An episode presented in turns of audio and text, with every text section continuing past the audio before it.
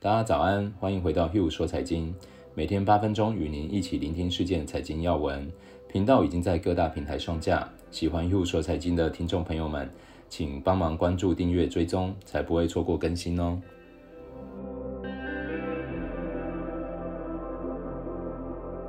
大家早安，我是 Hugh，今天是十二月十号，星期四。先跟大家一起看一下昨天欧美股市状况。昨天市场开始出现谨慎情绪，呃，三大指数都是修正的，其中以科技类股下跌最多，纳斯达克下跌是一点九四个 percent。那我们可以看到标普五百主要成分类股里面，修正最多是资讯技术类股是下跌了一点八八个 percent，通讯服务是下跌一点二个 percent，房地产是下跌一个 percent。其他像能源、工业、原物料仍然是维持持平或小涨的。最后，标普五百指数是下跌零点七九个 percent。另外，我们看到，呃，自英国决定脱欧以后，期权交易者对英镑从来没有像现在如此的悲观。因为我们可以看到，十二月底英镑对欧元下跌的相对成本已经来到二零一六年六月以来的最高水平。哦，这个意思就是，呃，现在的对冲成本非常的高。那，呃，历史经验看到，对冲成本越高的时候，就意味着期权交易者对市场变得越来越谨慎，这一般会代表大家会开始担心英镑对欧元会出现比较大的修正，所以开始宁愿有比较高的成本，也要做一些避险。但到目前为止，悲观情绪还没有蔓延到现货市场。得益于美元的走软，英镑昨天还一度上涨零点八个 percent，来到一点三四六三美元，是上周五以来的最高水平。另外一则重要新闻就是，美国反托拉斯官员和多个州组成的联盟起诉了 Facebook。指控其违反反托拉斯法。这也是在不到两个月的期间内，美国政府第二次提起针对美国科技巨头的反托拉斯诉讼。在此案之前，美国司法部十月针对 Google 提起诉讼，指控其滥用互联网搜寻方面的垄断地位，通过与手机制造商的独家经销协议，而将竞争对手排挤在市场之外。Google 和 Facebook 的案将一道成为美国司法部一九九八年起诉微软以来美国最严重大的反托拉斯案。这个我们会持续为大家做追踪关注。昨天 JP Morgan 一位分析师在一份研究报告中指出，特斯拉股价被大幅的高估，投资者不应该在特斯拉正式纳入标普五百指数前增加持股。该分析师指出，过去两年特斯拉已经上涨了八倍以上，分析师们已经将目标价提高了约四百五十个 percent，同时下调了对该公司二零二零到二零二四年的盈利预测。这些数据强烈暗示一些非基本面的因素。例如，投机的狂热正在推高股价。鉴于特斯拉周二宣布将发行不超过五十亿美元的股票，该分析师将目标价从八十美元上调到九十美元，并维持相当于卖出的评级。今天先来为各位整理一下 COVID-19 的数据，也分享我对主要经济体的一些看法。截至十二月九号为止，全球累计确诊人数已经达到六千八百二十一万人，其中美国累计确诊人数是最多的，高达了一千五百万人。第二是印度，约为九百七十五万；第三则是巴西，累计了六百六十七万人。近期，英国决定成为第一个施打疫苗的国家，引起了最高的讨论度。目前累计确诊人数达到一百七十五万人，为第七高的国家。不过，我们从数据可以发现，英国自十一月中达到高峰以后，每日新增确诊人数就开始减少，封城的决策似乎蛮有效果的。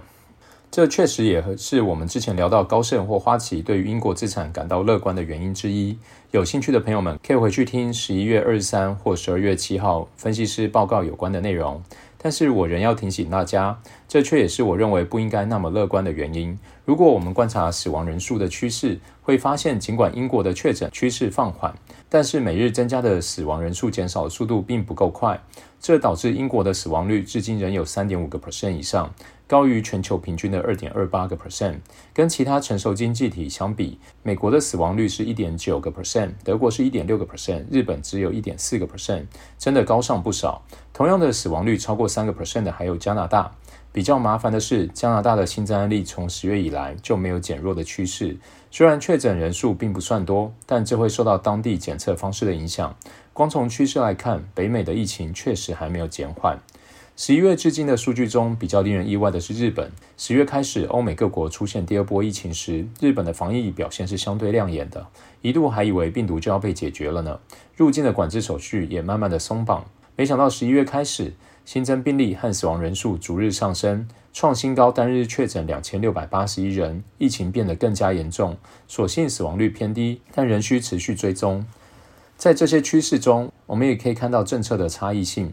欧洲，包含德国、法国、英国等，在十一月纷纷推出类似封城的措施，减少群聚感染的机会。在严格的控管下，COVID-19 的新增案例就明显的下滑。美国、加拿大、日本等手段相对温和的国家，新增案例的趋势就相对不乐观。也许是发现了这一点，美国当选总统拜登昨日就宣布了强力措施，声明在他上任后将要求说美国人戴口罩一百天，并承诺在一百天内会提供一亿剂的疫苗。对于美国政府来说，如何维持防疫和经济发展间的平衡是一大课题。但是对于股市投资人来说，疫情的风险似乎已经不再重要。股票指数从十一月十号一路累积创新高，市场显得相当的乐观。但我们透过仔细的观察，主要领涨的都以小型类股为主，尤其是充满话题性的小型股。这通常代表市场已经有太多的热钱，许多体质良好的企业股价估值都已经偏高，因此资金蔓延至更具炒作机会的资产。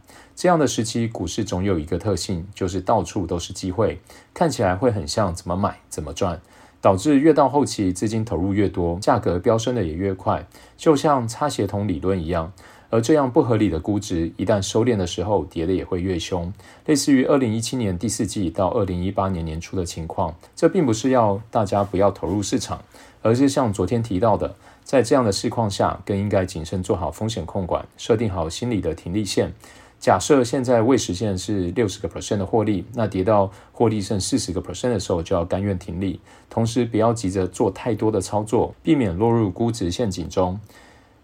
以后会跟大家再介绍一下什么是估值陷阱，一点心得再分享给大家。以上就是今天的 Hugh 说财经，喜欢的听众朋友们欢迎分享给亲朋好友。明天也会陪大家一起聆听全球财经要闻，我们明天见。